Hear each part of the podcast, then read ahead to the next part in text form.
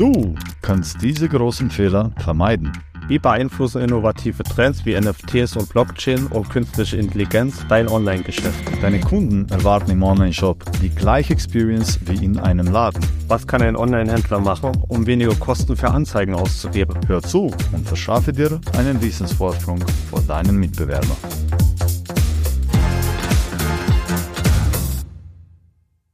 Willkommen zu Master E-Commerce, der E-Commerce Knowledge Podcast. Podcast für alle Online-Händler. Mein Ziel mit diesem Podcast ist es, dir zu helfen, mit deinem Online-Shop mehr Umsatz zu machen, deine Produkte mit besserer Marge zu verkaufen und dauerhaft deine Kunden an dich zu binden. Mein Name ist Mare Heutsch und ich bin CEO von Ein Digital und dein Gastgeber. Hallo und willkommen zum äh, unserem neuen Podcast. Zurück mit uns Kevin Indig zum zweiten Mal. Über Kevin muss man nicht viel sagen. Äh, er ist weltbekannt, weltberühmt sogar in unserer Branche. Äh, er ist ein strategischer Wachstumsberater, Schöpfer des Newsletters Growth Memo, Gastgeber des Techbound Podcasts.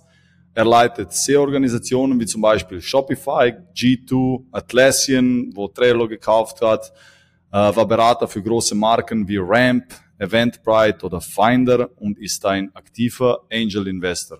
Er ist auch aktiver Speaker auf den größten Konferenzen hier äh, in Europa und weltweit, zum Beispiel SMX, SMX Munich, kommt er 2023. Unbedingt schauen kommen. Er war auf den Online-Marketing Rockstars, auf dem Munich SMX, auch schon AdWorld, Ecomworld, Inbound, TTT Live, SEO, Campix, Brighton SEO und so weiter. Also ich könnte noch fünf Minuten lesen. Auf jeden Fall ein ganz, ganz toller Typ. Papa geworden vor kürzlich, vor drei Monaten. Wir gratulieren herzlich und wirklich, ich freue mich sehr. Auch ein Seelenverwandter, trainiert gerne, so wie ich und schafft das auch mit einem kleinen Baby. Also gratuliere und willkommen, Kevin Indig. Ware, wie immer toll bei dir zu sein. Danke, dass du mich hast. Vielen Dank, vielen Dank. Äh, Kevin, heute werden wir zwei, wie wir das gerne machen im Podcast, eine Hypothese stellen. Und zwar, dass das organische Spielfeld im E-Commerce immer kleiner wird. Ja, ja, dann lassen wir sie nicht zu lange auf der Spanne. Erzähl, ist, wird es langer oder kleiner oder nicht? Ja, ja, also äh, E-Commerce wandelt sich extrem derzeit äh, aufgrund verschiedener Faktoren. Einerseits bahnt sich natürlich die AI-Suche an, die Google derzeit testet. Also äh, sprich, oder, äh, namentlich ist es SGE, Search Generative Experience. Das ist ein Beta-Programm von Google, in dem sie Antworten testen, die mit künstlicher Intelligenz generiert wurden.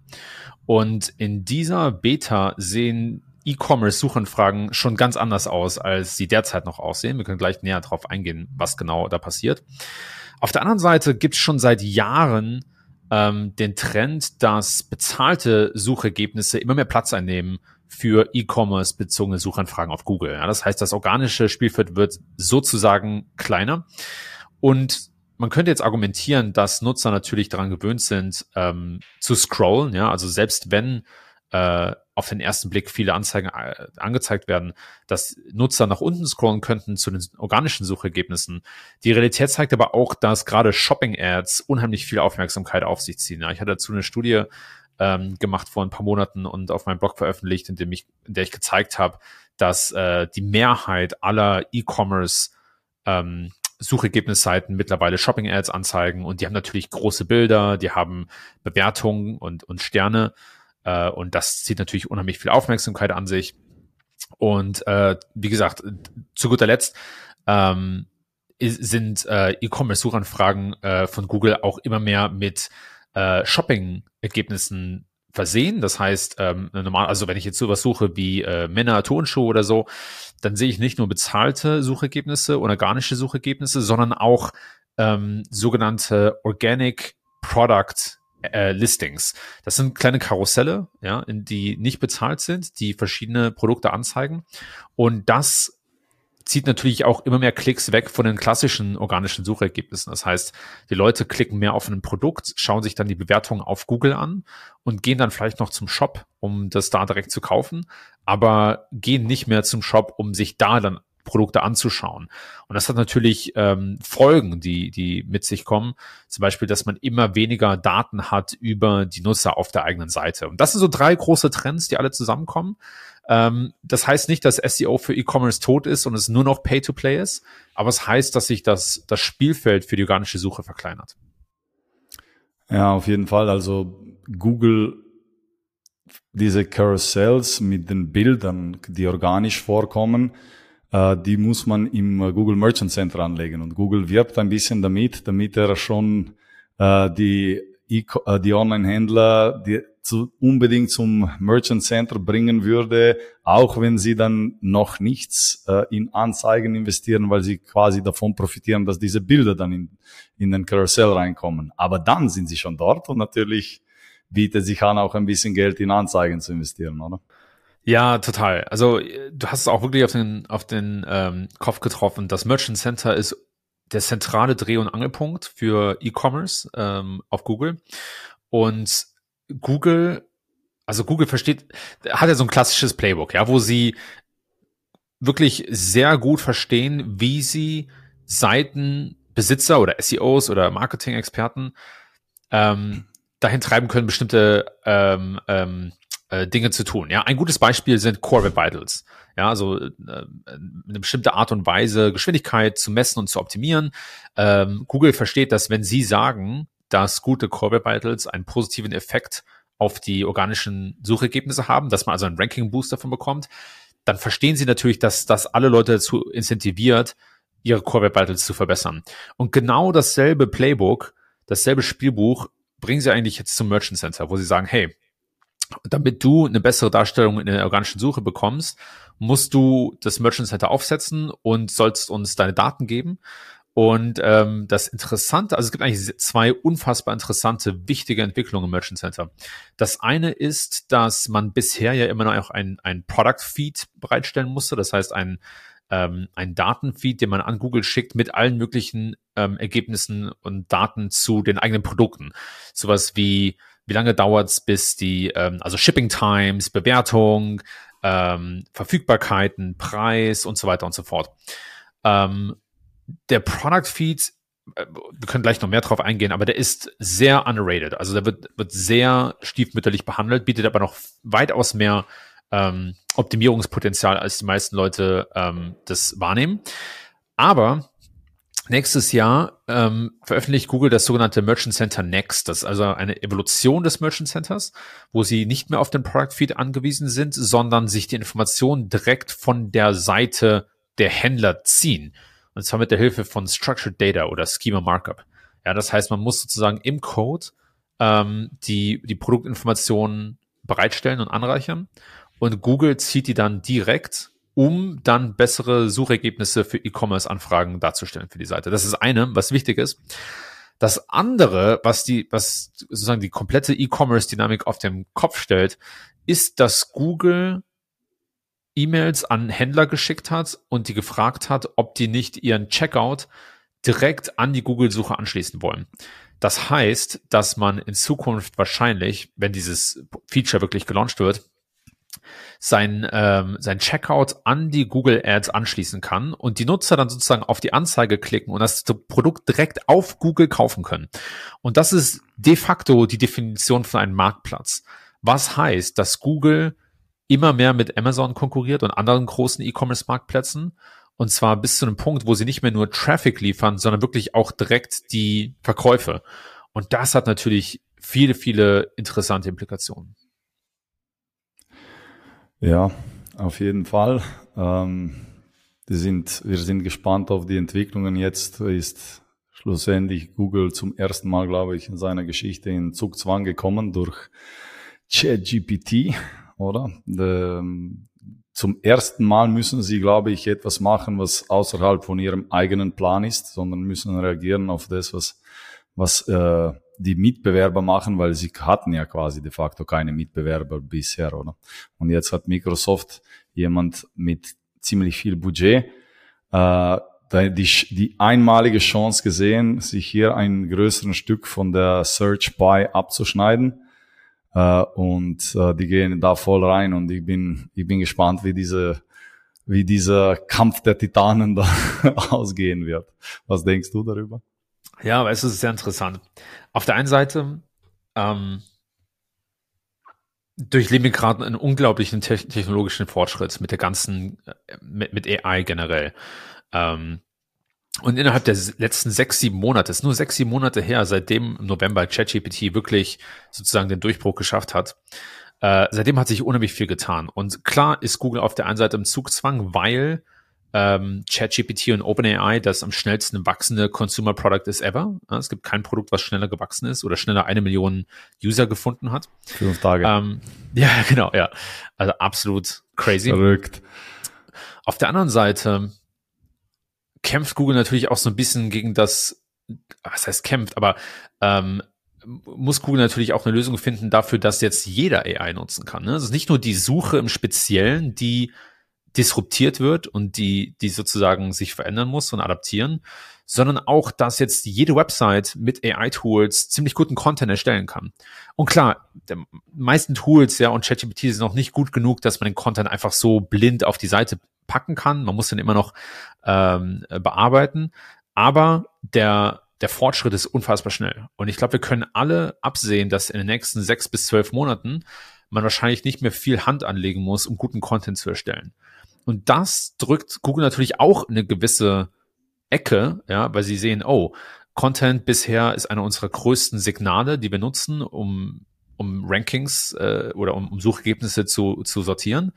Äh, aber was machen wir, wenn jeder richtig guten Content erstellen kann? Ja, wie sortieren wir dann die Suchergebnisse? Und ich denke, das war, ist auch einer der Hauptgründe oder mindestens so stark wie, wie Bing und ChatGPT selbst, dass Google sagt, okay, dann geben wir lieber selbst die Antwort und, ähm, und gucken, wie wir da, auf welche Seiten wir dann noch äh, Traffic schicken, bevor wir sozusagen das, äh, die, die ganze Sortierung äh, verbessern, dadurch, dass jeder guten Content erstellen kann.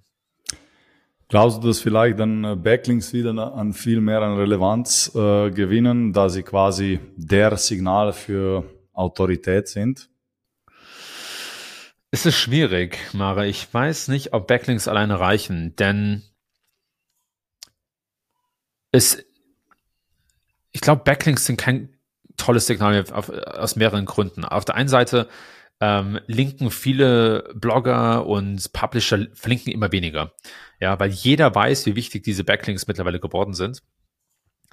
Und ähm, und das ist auch einer der Gründe, warum ich glaube, dass Google angefangen hat, No, äh, ähm, ähm äh, No-Follow-Links mitzuzählen ähm, oder äh, als also in, in die in, in die PageRank-Bewertung. Das haben sie vor einigen Jahren äh, angekündigt ähm, weil so viele Links entweder auf NoFollow sind oder gar nicht mehr verlinkt werden. Ja? Äh, und ich denke dass halt deshalb, dass Google, also Links werden eine Rolle spielen, klar, aber auch ähm, äh, Mentions, also ähm, wenn man einfach die, äh, also Nennungen, ähm, und gleichzeitig aber auch so ein bisschen dieser ganzen Entitätengraph, ja, also über welche Marken wird in welchem Kontext geschrieben. Und das sieht man eigentlich auch sehr gut an dem, an der SGE Beta.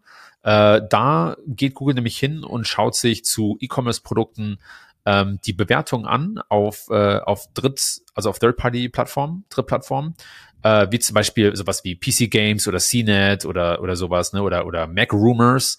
Äh, wenn es da halt eine gute Bewertung gibt zum neuen iPhone, dann kann Google das verstehen und zeigt das dann auch in dieser neuen AI-Suche an. Ja, also diese ähm, Bewertungen werden gleichzeitig auch immer wichtiger. Ne? Und ich glaube, wie gesagt, das ist, ist eine Mischung aus Backlinks, Nennungen, Third-Party-Reviews und vielleicht noch ein paar anderen Signalen, die wir so nicht auf dem Schirm haben. Ja. Okay. Größte Challenges mit E-Commerce im Allgemeinen aus deiner Sicht heute?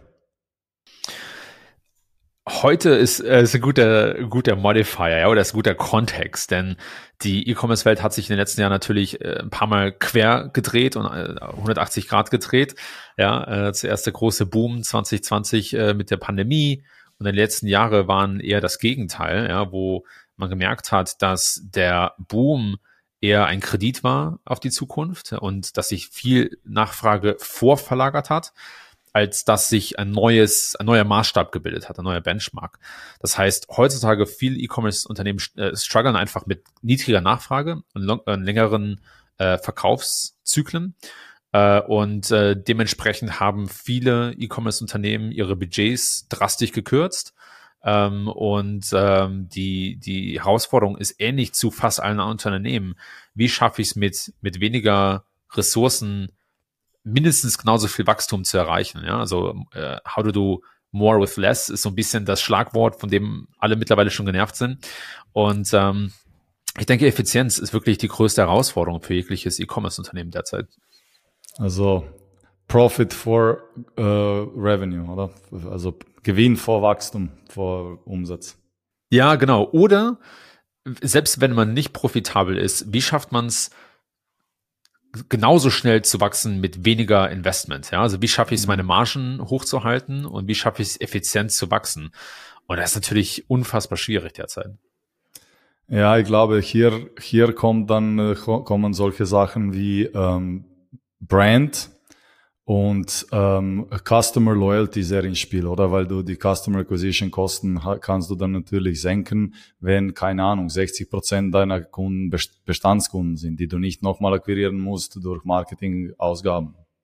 100 Prozent. Da hast du komplett recht. Retention, Customer Loyalty, all diese Geschichten werden natürlich unheimlich interessant, weil du schon mal an diese Leute verkauft hast. Es war halt ne, 2020, vielleicht 21, vielleicht sogar noch 22 so, dass du, du konntest halt echt einfach dich auf neue Kundenakquise konzentrieren. Jetzt musst du überlegen, wie kann ich schlau weiter äh, Absätze erzielen und das ist oftmals äh, gegeben bei Kunden, die schon mal gekauft haben. Nun ist es so, dass äh, in, den, in den meisten Köpfen ähm, das äh, bedeutet, dass man plötzlich Discounts raushauen muss oder Vergünstigungen oder Aktionen. Und das ist nicht immer der Fall. Ja? Es gibt E-Commerce-Unternehmen, die schaffen es auch einfach, ähm, neuen Content an ihre, an ihre Bestandskunden zu schicken, der interessant ist. Ja, wo innovieren wir? Was sind neue Produkte, die rauskommen? Was sind verschiedene Wege, bestehende Produkte zu verkaufen? Guck mal, du und ich, wir, wir sind beide begeistert von Fitness. Es gibt hier in den USA eine, eine es gibt ein paar große Fitnessmarken, die gutes Equipment verkaufen, unter anderem Rogue und Rap Fitness. Und die machen teilweise richtig gutes Marketing, wo sie sagen, hey, wir bauen zum Beispiel eine neue Langhantel, ja, und ähm, das ist das Interessante an der Langhantel. Das sind verschiedene Wege, wie du diese Langhantel benutzen kannst, ja, und zeigen vielleicht ein paar Übungen mit dazu. Und das sind alles Wege, die nicht direkt ähm, das Produkt verkaufen, aber das Produkt interessant machen. Und das meiner Meinung nach ist ein, ein Playbook, um das sich viel mehr E-Commerce-Unternehmen derzeit Gedanken machen sollten. Ja, anstatt einfach ähm, den, ähm, das Geld quasi, das man hat, das ist die alte Walmart-Regel, oder? Wo der gefragt hat, soll man mit jetzt Marketing machen, hat er gesagt, dieses Geld, was du für Marketing investieren möchtest, nimmst du vom Preis ab und das ist gut. Aber das ist Walmart, oder? Für, für alle andere, wo Marken sind und nicht Mass Product und nicht die größten in ihrer, in ihrer Nische, oder? macht es viel mehr Sinn, den Wert aufzubauen, oder? Und wie du gesagt hast, lieber diesen, diesen Rabatt, was man geben würde, äh, in so ein Video, ein professionelles Video, wie man 20 Übungen mit der Langhantel, oder? Mit unserer neuen Langhantel. Vielleicht hat die Langhantel noch irgendeine Eigenschaft, ein USB, was die anderen vielleicht Langhantel nicht haben. Und dann hast du plötzlich, musst du nicht rabattieren, weil der Kunde sagt, genau, oder? 100 Prozent, Mare, ganz genau. Also es ist so eine Mischung aus äh, Customer Education und Product Marketing, ja, wo man auf der einen Seite, wie gesagt, das Produkt so ein bisschen beschreibt und verkauft, ähm, nicht, nicht, nicht direkt verkauft, ja, sondern indirekt einfach zeigt, wie, was du für, für Benefits hast. Aber auf der anderen Seite auch so ein bisschen die Kunden erziehen und sagen, hey, ähm, das sind Übungen oder das sind äh, ne, ähm, äh, Programme oder sowas. Ne? Also äh, das, das Schwierige an dieser Sache ist, dass es nicht immer einfach, dass der, dass der ähm, Effekt nicht immer einfach zu messen ist. Ne? Es ist, man muss sich das eher vorstellen wie wie eine äh, eine eine konstante Marketingaktivität, äh, in die man ne, das ist keine Kampagne, sondern wirklich äh, Grundmarketing oder Grundrauschen, wenn man so will. Und, ähm, und dass man da darin konstant investiert, ja, und das eher wie wie Brandbuilding ansieht. Ja. Viele Marken, viele Brandkampagnen haben ja auch keinen direkt messbaren Effekt, sondern eher im Aggregat, wo man sagt, okay, über die Zeit hinweg sehen wir, dass mehr Kunden nach unserer Marke suchen oder dass mehr Kunden auf unsere Website direkt kommen äh, anstatt dass man sagt, wir haben auf YouTube eine Brandkampagne geschaltet und sehen von dieser einzelnen Kampagne so und so viele Direktabsätze. Ja, und genauso muss man dieses äh, diese, diese Loyalty-Programme oder diese Customer, dieses Customer Retention Marketing auch verstehen. Ne? Das ist ein konstantes Investment, zeigt nicht immer direkte Absätze, aber über die Zeit hinweg sollen natürlich die Absätze nach oben gehen. Ja, das ist immer so, jeder will liebe Direct Response Ads, kauf jetzt, Rabatt und das ist meine Marge und gut ist, oder? Und gehen wir nach Hause. Aber, Klar. Ähm, aber wie du gesagt hast, ich bin, also ich bin schon sehr lange im E-Commerce äh, und das ist, das ist sehr ähm, äh, short-sighted und äh, funktioniert nicht, weil mit so einer, mit so etwas baust du null Brand auf. Also du musst zuerst sagen wir jetzt, wenn du ein Nike-Schuh siehst, der 30 Prozent äh, rabattiert ist, dann greifst du sofort zu. Aber warum? Nicht, weil es ein Schuh ist, sondern weil es ein Nike-Schuh ist. Und Nike hat Milliarden investiert in Nike-Marke. Und jetzt natürlich ist das Vertrauen, weil Brand ist ja Vertrauen und nichts anderes, ist, wenn Nike einen Schuh macht, denn egal was der Preis ist, ich weiß, der ist gerechtfertigt, ich weiß, der Schuh hat Qualität, ich weiß, dass wenn es 30 Prozent günstiger ist, dann kaufe ich es gern.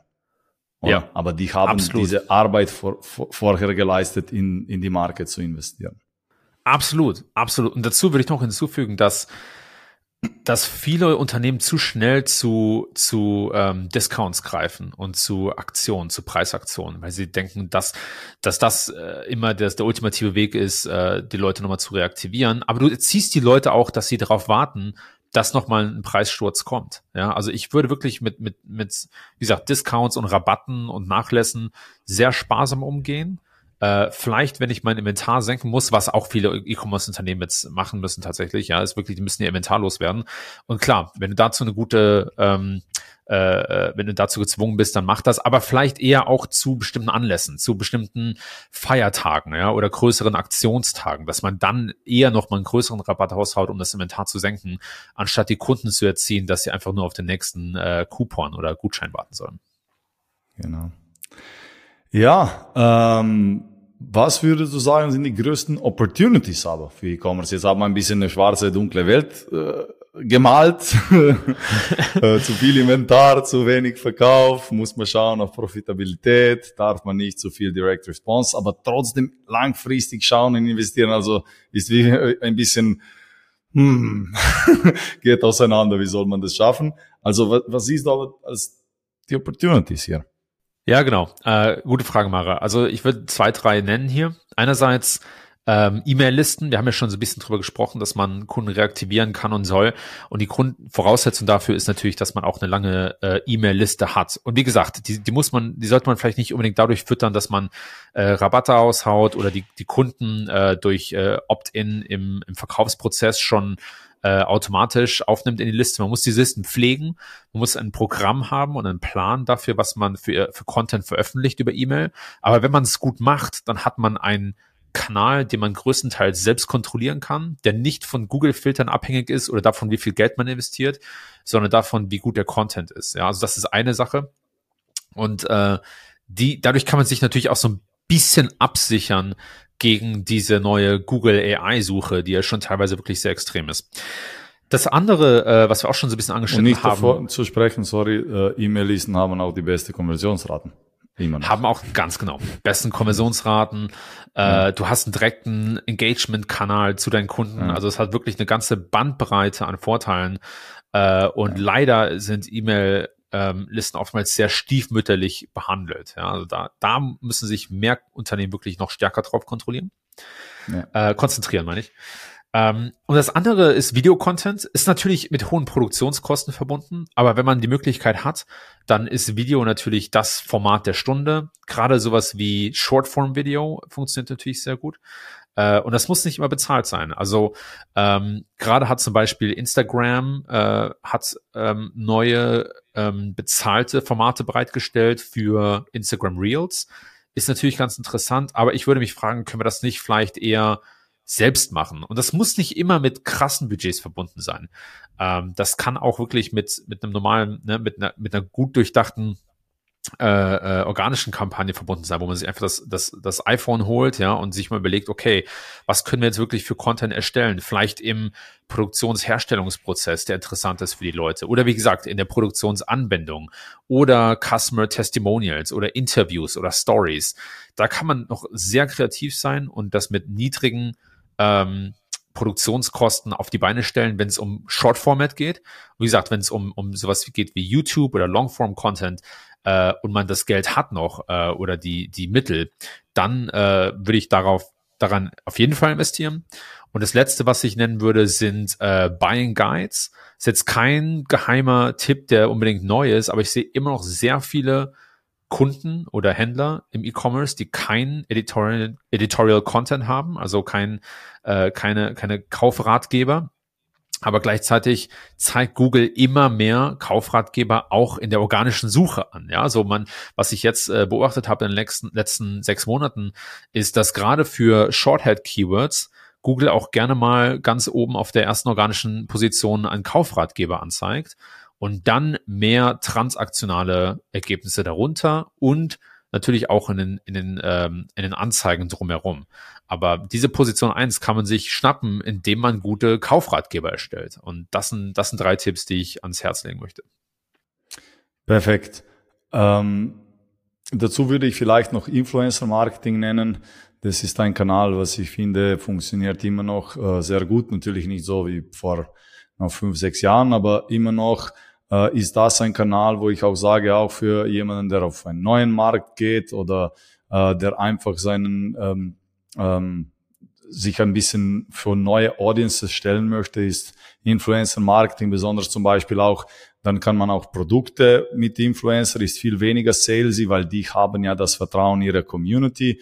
Und da mit Code, Codes zu arbeiten, dann hat man so eine Art Brand Building Direct Response Kombination, äh, und das finde ich ist auch ein, äh, ein spannender Kanal für E-Commerce. Total, absolut. Also E-Influencer äh, sehe ich immer noch als Wachstumskanal, also als, oder besser gesagt, als wachsender Kanal. Ähm, und ich sehe auch, dass viele e Händler E-Commerce, äh, Influencer Marketing immer noch sehr stiefmütterlich behandeln oder sehr, äh, ähm, ähm, äh, wie soll man sagen, sehr transaktional. Und wenn du es aber auf der anderen Seite schaffst, wirklich eine kleine Community an Influencern um dich rumzuscharen als Brand und schaffst, diesen Content auch wirklich mehrfach zu nutzen, ähm, dann komm, kriegst du auch weitaus mehr für dein Geld. Ja, also oftmals äh, versuchen halt Händler eine Kampagne ne, und die ist dann oftmals, wie du schon sagtest, auch sehr Direct Response getrieben oder auch sehr auf Absätze getrieben. Aber das Ganze über mehrere Quartale zu pflegen, diesen äh, Content vielleicht auf, auf andere Kanäle nochmal zu repurposen. Ähm, wie gesagt, wir hatten ja eben über E-Mail schon gesprochen oder Kaufratgeber. Das ist ein perfekter Ort, um so eine Influencer-Kampagne auch nochmal zu nennen und nochmal mit einzubringen.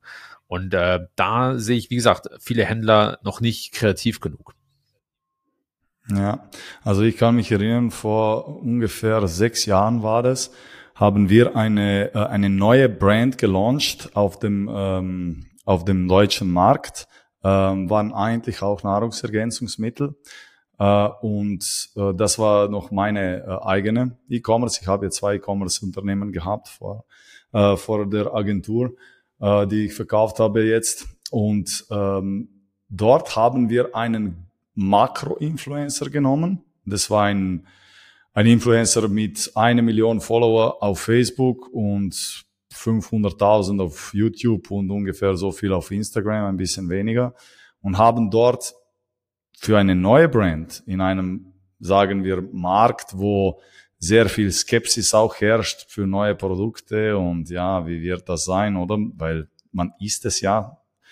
Ähm, und ähm, damals haben wir dann diese Kampagne gemacht. Wir haben noch seine, ähm, alle die dort, wir haben noch Kampagnen aufgesetzt mit Retargeting auf Facebook und Instagram und haben ähm, und haben äh, alle, die mit seinen Posts oder unseren Posts interagiert haben, nochmal retargetet mit weiteren Anzeigen. Ne?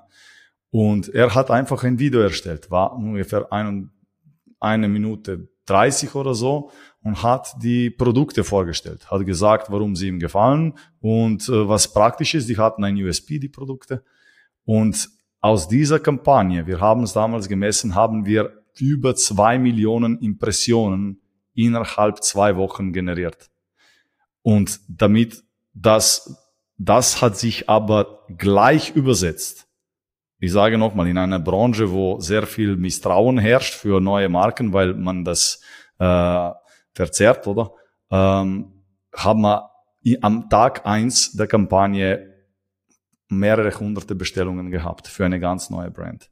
Und dann ist das so weitergegangen, ein bisschen nach unten dann. Dann musste man natürlich weiteres Marketing einschalten, aber das war für mich ein, Klass, ein Beispiel von Mega-Kampagne, die wir nur noch besser unterstützen hätten können, wenn wir noch ein paar Meso- und Mikro-Influencer dazu gebucht hätten, oder?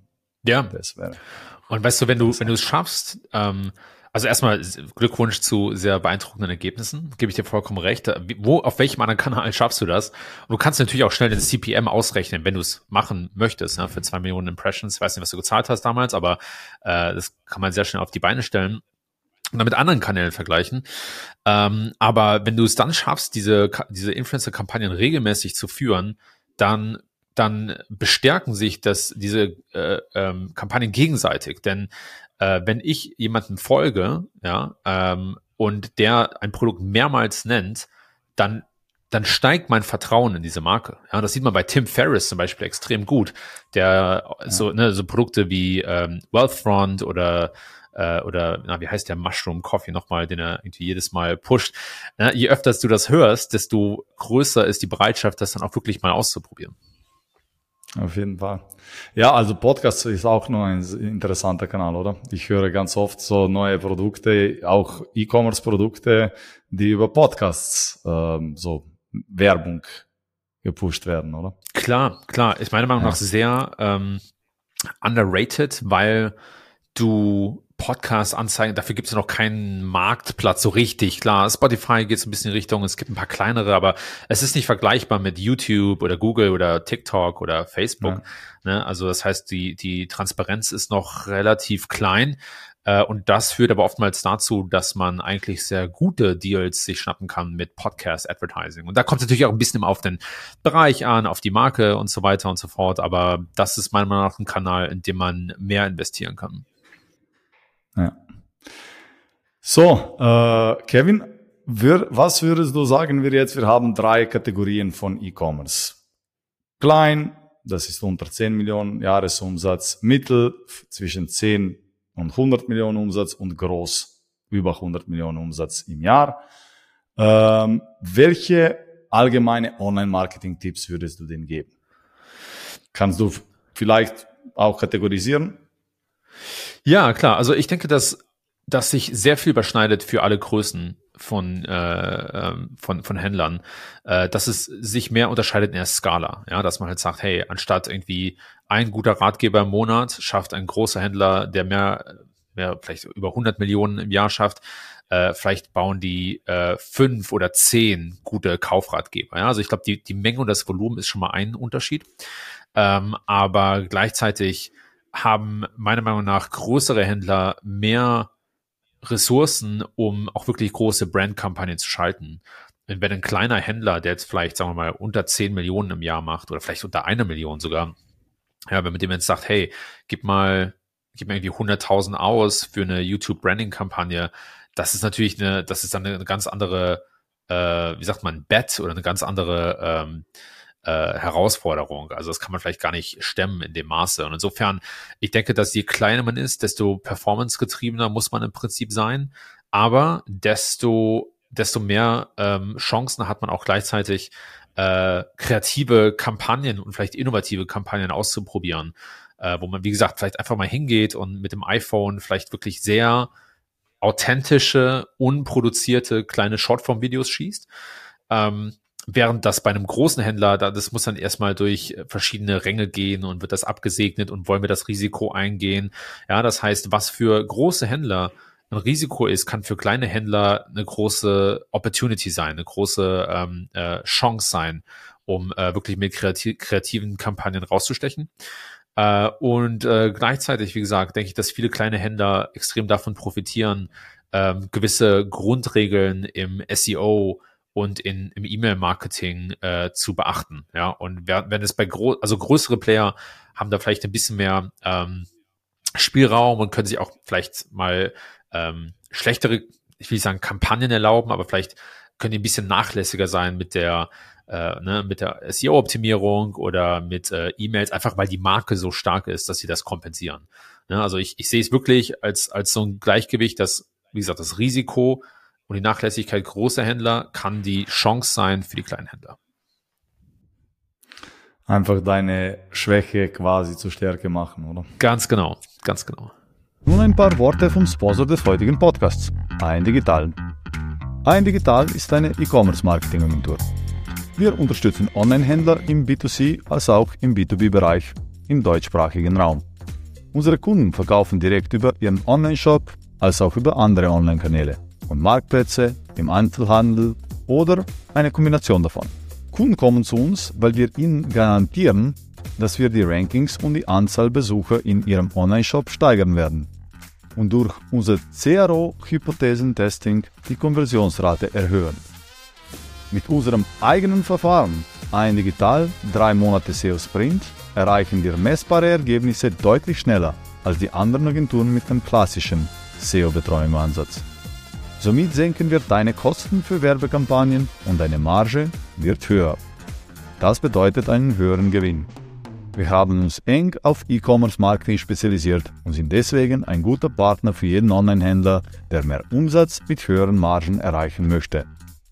Wenn du herausfinden möchtest, wie wir auch deine Rankings und Website-Besucher innerhalb drei Monaten steigern können, dann besuche uns auf ein-digital.com oder schreibe direkt an mare.oiz at an-digital.com. Hättest du noch irgendwelche spezifische SEO-Tipps für die drei Kategorien? Ja, also vielleicht für die drei Kategorien ein bisschen schwierig, aber generelle SEO-Tipps, was ich sehr unterbeachtet äh, finde derzeit, ist wie gesagt der, das Merchant Center und vor allem der Product Feed.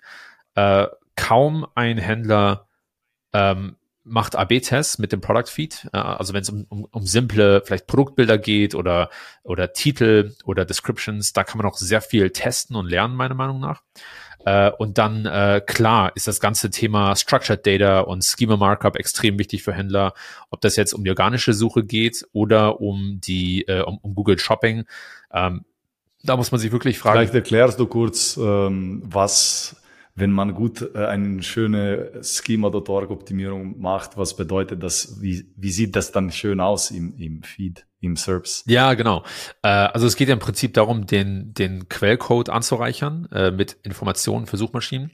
Und in den Suchergebnissen kriegt man dann oftmals schönere äh, Snippets.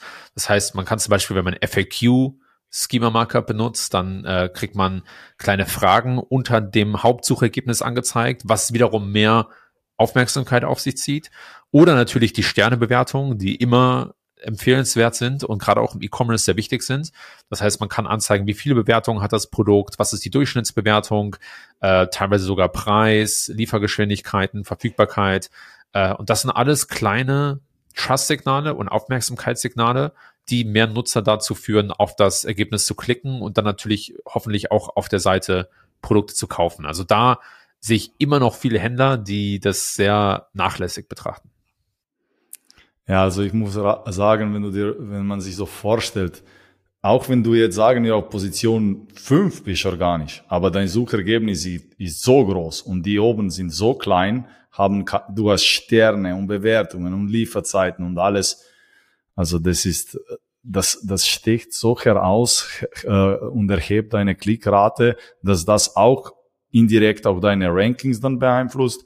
Und natürlich, je mehr Traffic du generierst, desto größer ist die Wahrscheinlichkeit, dass du dann auch verkaufen wirst. Oder? Ganz genau, ganz genau. Also es hat wirklich ja. äh, gute Effekte auch auf das Ranking. Ja, also Schema.org würde ich wirklich jedem Online-Händler ähm, empfehlen für seine Produkte und Kategorieseiten. Ähm, als letzte Frage für heute, weil wir haben jetzt leider schon Kevins Zeit überstrapaziert. Kevin, hast du noch eine Minute? Eine Minute kann ich noch, ja. Vielen Dank. Was wären deine ersten Schritte, wenn ein E-Commerce-Business zu dir kommen würde, um Online-Sales zu steigern? Ich würde mir erstmal anschauen, ähm, welche Produkte sich am besten verkaufen und ob man vielleicht diese Produkte noch weiter optimieren könnte für bestimmte äh, Begriffe in der organischen Suche. Ähm, gleichzeitig würde ich mir, wie gesagt, anschauen, welche Maßnahmen getroffen werden, um die Marke zu stärken und nach außen zu bringen. Und äh, letztendlich würde ich mir überlegen, kann ich vielleicht mit irgendwelchen Affiliates arbeiten oder mit anderen Seiten kooperieren, äh, um, äh, um kostengünstig, wie gesagt, mehr Sales zu steigern. Das wären so die ersten drei Schritte. Also wirklich low-hanging fruit, was ist in greifbarer Nähe? Und dann würde ich mir Gedanken machen, wie kann die Strategie langfristig aussehen? Kevin, vielen, vielen Dank erneut für deine Zeit. Sie ist sehr wertvoll. Nimm sie weg von deinem neuen Business, von deiner Familie und das schätze ich sehr. Äh, es ist immer sehr cool, dich ähm, beim Podcast zu haben. Ich lerne auch immer äh, viel und das ist wirklich, wirklich vielen, vielen Dank dafür. Mare, immer gut mit dir zu sprechen. Danke für deine Zeit auch. Danke dir. Wir sehen uns. Mach's gut. Ciao. Ciao.